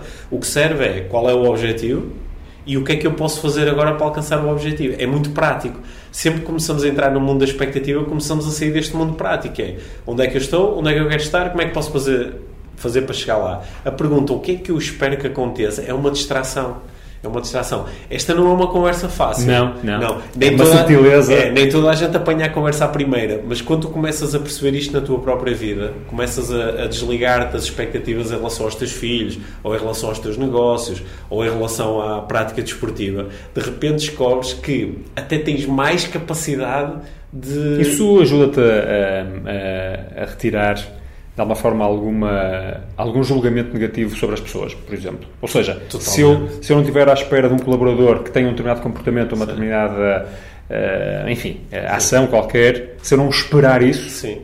mas ao mesmo tempo tenho objetivos para que ele uh, atinja determinadas coisas, Uh, isso muda a minha perspectiva? Isso muda, isso muda, aliás, é um ótimo exemplo. Tu tens uma expectativa que um colaborador tenha um determinado desempenho e depois, quando ele não tem, tu ficas zangado, não é? Uhum. Ficas de. Pá, eu estava à espera disto, não é? Portanto, vais sentir frustração. Mas se tu te desligares desta cena e estás só na cena de aquilo que eu quero é que ele tenha este desempenho, não é uma expectativa, é um objetivo. Uhum. Aquilo que eu quero é isto aquilo que eu observo é diferente disto. Ah, então vou-me sentar com ele ah, e vamos mudar coisas para ele poder chegar lá. De repente estás a utilizar muito mais recursos porque não chegas a ativar eh, julgamento nenhum. É uma. Estás é... mais dissociado emocionalmente daquele, Sim. da expectativa, Sim. não é? De deixas, não tens... ter, deixas de ter um julgamento, passas a ter uma avaliação, não é? Porque a equipa, a equipa de futebol entra e pá, estamos à espera, estamos à espera de ganhar só que agora de repente estamos a perder. Agora, vai, pá, eu estava à espera de ganhar e agora estou a perder. Agora estou-me a sentir mal por causa disto. Se uma liberdade da expectativa é qual é a minha intenção? É ganhar. O que é que está a acontecer? Estou a perder. Ok, o que é que tenho que fazer para ganhar? Se isso é difícil nas equipas profissionais e, Sim. enfim, nas relações pessoais é ainda mais difícil, não é? Porque não é, não é quase que obrigatório. Sim. Ainda é mais difícil, mas, é, mas esse é o segredo, sabes? Que se eu, se eu na, na, na, minha relação com a Mia, esta é a nossa prática de desenvolvimento pessoal dos últimos anos, que é nós libertarmos das expectativas em relação ao que é que o outro deve fazer, o que é que o outro deve sentir. Não é? Nós temos expectativas, tu devias sentir isto em relação a mim, não é? tu devias fazer aquilo, tu devias lembrar-te não sei o quê. Estes devias, que são todos, são as nossas expectativas, são a raiz do sofrimento. Quando nós nos desligamos disto, simplesmente dizemos, olha, aquilo que eu gostava que acontecesse, ou aquilo que eu quero que aconteça é isto E simplesmente dizemos, sem a expectativa de que o outro vai a seguir fazê-lo, não é? Mas simplesmente. É que a parte dos conflitos que existem nas, nas vidas pessoais é de, de coisas perfeitamente estúpidas, Sim. uh, às quais atribuímos Um uma, significado um significado brutal, não Um é? Uh, brutal. não, não puseste a cadeira no sítio certo ou o tapete não sei onde. O que significa que não me respeitas. exatamente. Ou que não nenhuma, ou que, ou que és igual à tua mãe. Portanto, É o, o segredo é ir pela, pelas expectativas, não é? E, isolares esse, essa, essa dimensão, deixares de, de, de a ter. Isso é, de facto interessante. sim. Pedro, uh, aqui numa, numa reta mais final, uh, mais nas tuas práticas diárias, que já foste aqui de alguma forma fazendo alguma referência, como é que tu aplicas na tua própria vida, no fundo, aquilo que fomos aqui abordando? Há algum tipo de, de rotinas, de, de, de práticas que tu levas a cabo de forma mais ou menos eh, religiosa eh, para te tornar mais próximo destas, eh, da, daquilo que tu achas que deve ser a tua vida? Sim, olha, eu, eu utilizo constantemente o processo de auto-coaching, né, que é de utilizar as perguntas do coaching comigo próprio. Portanto, pergunto muitas vezes a mim próprio o que é que está a acontecer agora, o que é que eu quero que aconteça, qual é a minha intenção, o que é que eu posso mudar agora para me aproximar do, do meu objetivo. Portanto, essa, essa, essa é a grande prática, que é estar a fazer estas perguntas quase constantemente cá dentro. Porque são essas perguntas que depois me permitem aceder aos, eh, aos recursos mais adequados. Agora, também tenho algumas práticas de hum, quase diariamente tenho um tempo assim mais estruturado para fazer eh, meditação, para dar os meus 10 minutos repousado e a procurar esvaziar a minha mente. Uma prática de desenvolvimento pessoal que eu acho que é fundamental. Eu 5, 6, 7 vezes por semana faço exercício físico. É uma, é uma prática absolutamente fundamental. Eu, eu não conheço ninguém que se sinta muito bem consigo próprio e com a vida e que não faça exercício físico. Até, aliás, às vezes há clientes que vêm ter comigo a dizer estou triste, estou deprimido. Ah, ok, vai- vai. primeiro começas a treinar e depois falamos. E as pessoas começam a treinar e depois dizem, olha, afinal sinto-me melhor. é? É- É uma prática de desenvolvimento pessoal fundamental.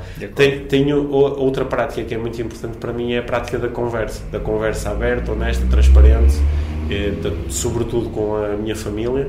E nós temos uma prática muito importante em casa, que é não há nada que não seja dito.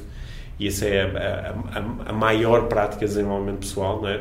Porque nós em casa, quando estamos a falar de uma família, temos os nossos dois grandes cursos de desenvolvimento pessoal: relações românticas e parentalidade. E, portanto, eu invisto. Mas não ficar nada por dizer significa o quê? É isso mesmo. É- Que, é- mas, eh, no, no fundo, expressas, por exemplo, um, um julgamento ou uma expectativa? Podes cair, Sim, às vezes, entras sim, nessa. sim. Cai se- nisso? Se, se eu, se eu estiver a lidar com uma expectativa, vou, vou, Vais eh, expressá-la. Vou verbal, dizer, olha, olha que interessante, nesta situação eu acabei de descobrir que tinha uma expectativa. Verbalizar tudo é, é falar sobre, sobre os medos, os receios, os desejos, os anseios, as fantasias, o, aquilo que está cá dentro, vai lá para fora. E vocês nunca se chateiam? Chateamos de todos os dias, isso faz, isso, isso faz parte. A chateamos em família, com eu com os meus filhos, eu com a minha, claro que sim. Isso faz parte do. qu- Quando, quando, eu, eh, quando eu verbalizo eh, eh, aquilo que estou a sentir, aquilo que estou É a fácil haver uma reação do outro que, por exemplo, não gosta daquilo que tu dizes? Sim, por exemplo, não é? Isso, faz, isso é, o, é o espaço que tu crias quando és Mas honesto. no fundo há o quê? Há uma, uma- um acordo de base que, apesar de eu me poder zangar, ou Sim. posso não gostar naquele momento, depois vou, vou ter o espaço Sim, para perceber que há aqui uma boa intenção de base. Eu, eu acho que o acordo de base é eh, eu quero muito viver com estas pessoas e quero viver com elas eh, mostrando quem sou e quero que elas me mostrem quem são. Portanto, se um dos meus filhos está zangado comigo, eu quero que ele me diga estou zangado contigo. Se um dos meus filhos acha que eu sou um cromo, quero que ele me diga acho que tu és um cromo. Ou nesta situação foste. Se, se, a, se a, a minha companheira gostou ou não gostou de alguma coisa que eu fiz ou, ou que eu disse, eu quero que ela me diga. Se ela tem uma fantasia qualquer, eu quero que ela me diga qual é. E esse, esse, é, o, esse é o jogo. É um jogo espetacular. É o, é o- são os melhores cursos de desenvolvimento pessoal. E depois cada um reflete, refletem em conjunto. vai. Refletimos muito em conjunto, nós conversamos. Aliás, por isso é que eu e a Mia criamos o, o podcast, Podcast. que- Inspiração para uma Vida Mágica, porque conversamos tanto sobre temas de desenvolvimento pessoal. É porque quando nós estamos a, a conversar sobre a vida, estamos a conversar sobre o desenvolvimento pessoal, não é? Hum, agora, há uma coisa que, que não, me- não me está a sair daqui da cabeça, que é, por exemplo, aquilo em relação aqui ao, ao, ao exercício, concordo em absoluto, Sim. é uma excelente forma de desenvolvimento pessoal. E nós sabemos tantas vezes nas nossas vidas, seja que fazer exercício regularmente é, é super importante, alimentar-nos bem, descansar, Isso. ter conversas hum, transparentes, boas relações, etc. Sabemos isso tudo e até sabemos que tipo de rotinas é que devíamos ter. mas depois não as conseguimos implementar. Uh, porquê? Olha, pode ser por muitas razões diferentes e muitas vezes o processo de coaching é precisamente para ajudar alguém a estabelecer uh, novas rotinas. Mas uh, sempre que nós estamos a, a, falar de mudança, estamos a falar daquele processo pelo qual nós começamos, aliás, um pouco a nossa conversa, de deixar um programa que está muito condicionado e passar a operar com outro programa. Aquilo que eu observo é que uh, nós pensamos sobre, por exemplo, ah, podia começar a fazer exercício físico, ou era importante começar a fazer exercício físico, ou então, é pá, se calhar está na hora de eu me começar a alimentar melhor, ou está na hora de começar a descansar melhor. E quando temos essa ideia, quando a ideia surge, não fazemos nada imediatamente. E o segredo que eu procuro muitas vezes aqui treinar e disponibilizar com os meus clientes é quando tu tens a ideia, faz imediatamente alguma coisa se eu, eh, sei lá, se eu estou sentado num restaurante a pensar eu devia me alimentar melhor, faz isso agora, né? Se eu estou a pensar, ah, pá, era bom para mim fazer exercício físico, se não der para fazer agora, pá, compromete já com alguém, pega no telefone, liga para casa e diz, olha, quando eu chegar a casa vou correr. Faz alguma coisa agora e muitas vezes não apanhamos esse momento, porque o único momento em que nós conseguimos mudar é agora. E, e, e uh, este, este hábito de ter uma ideia e ficar só na, nessa, nessa dimensão. Depois, depois, mais tarde, ou mais logo, uhum. daqui a e, e, chutar para a frente sem agir imediatamente é o que faz com que muitas pessoas às vezes estão há 10 anos a pensar em começar a fazer exercício físico, ou estão há, há, estou há 20 anos a pensar, a dizer não sei o que é a minha mulher. É, ah, quando, quando pensares, e, e, se tens mesmo a noção de que isto é bom para mim, então age agora.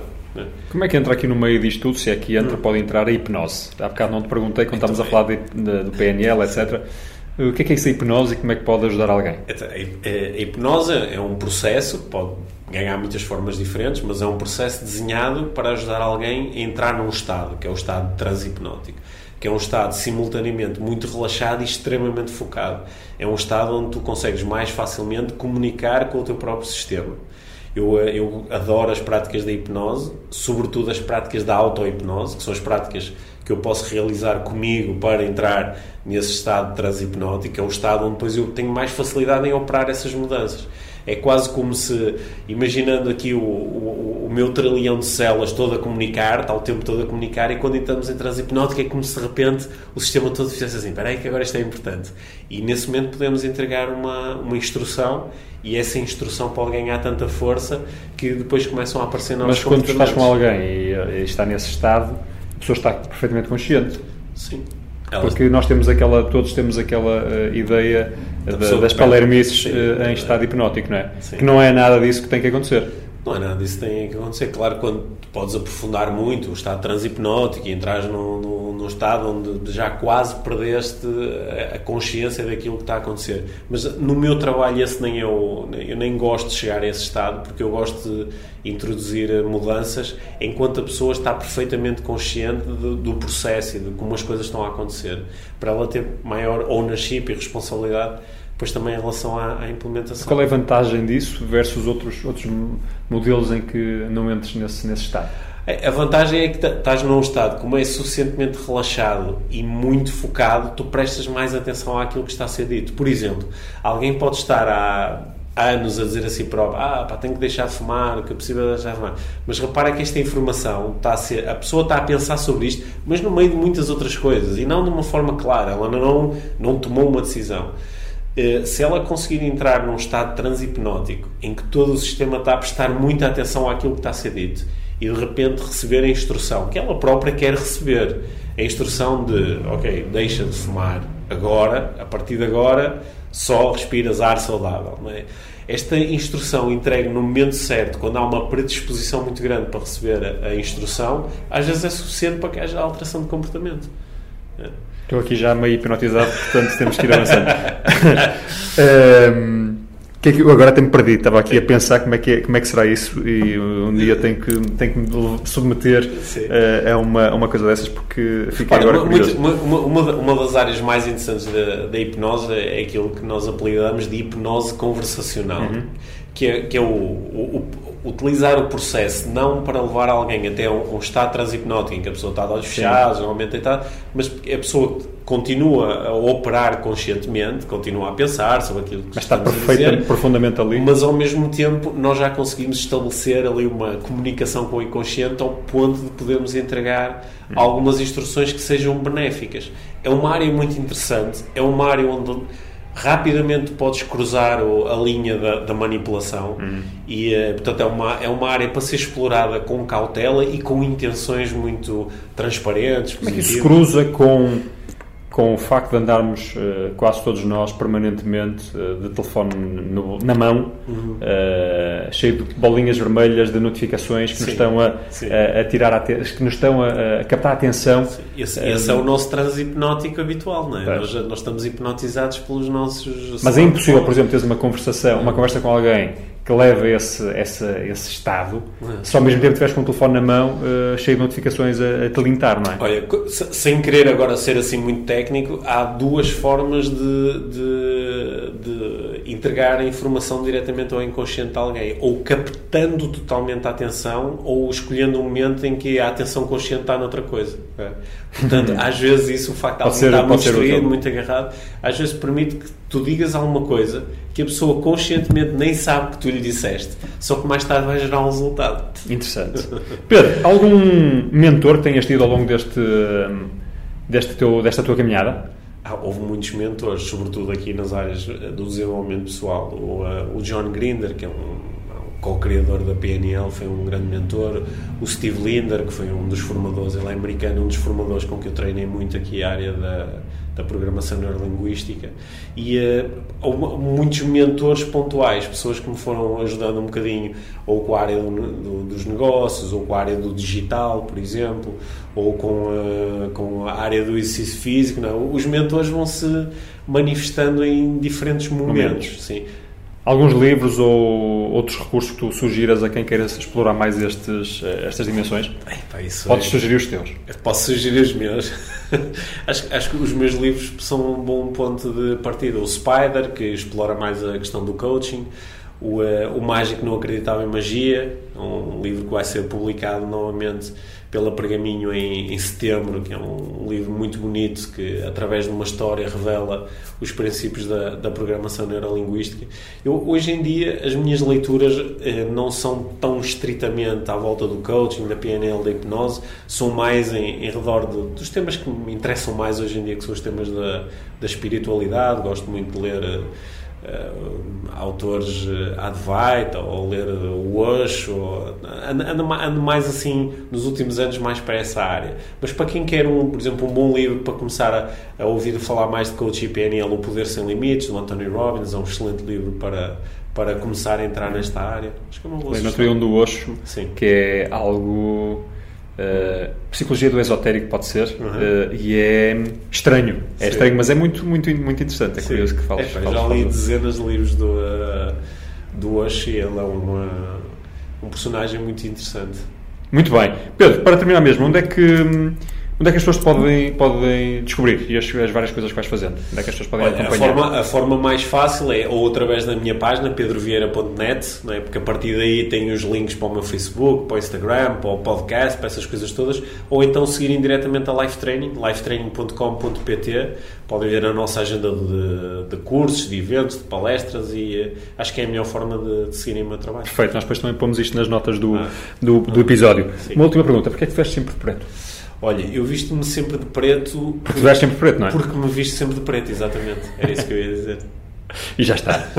muito obrigado, muito obrigado, Pedro.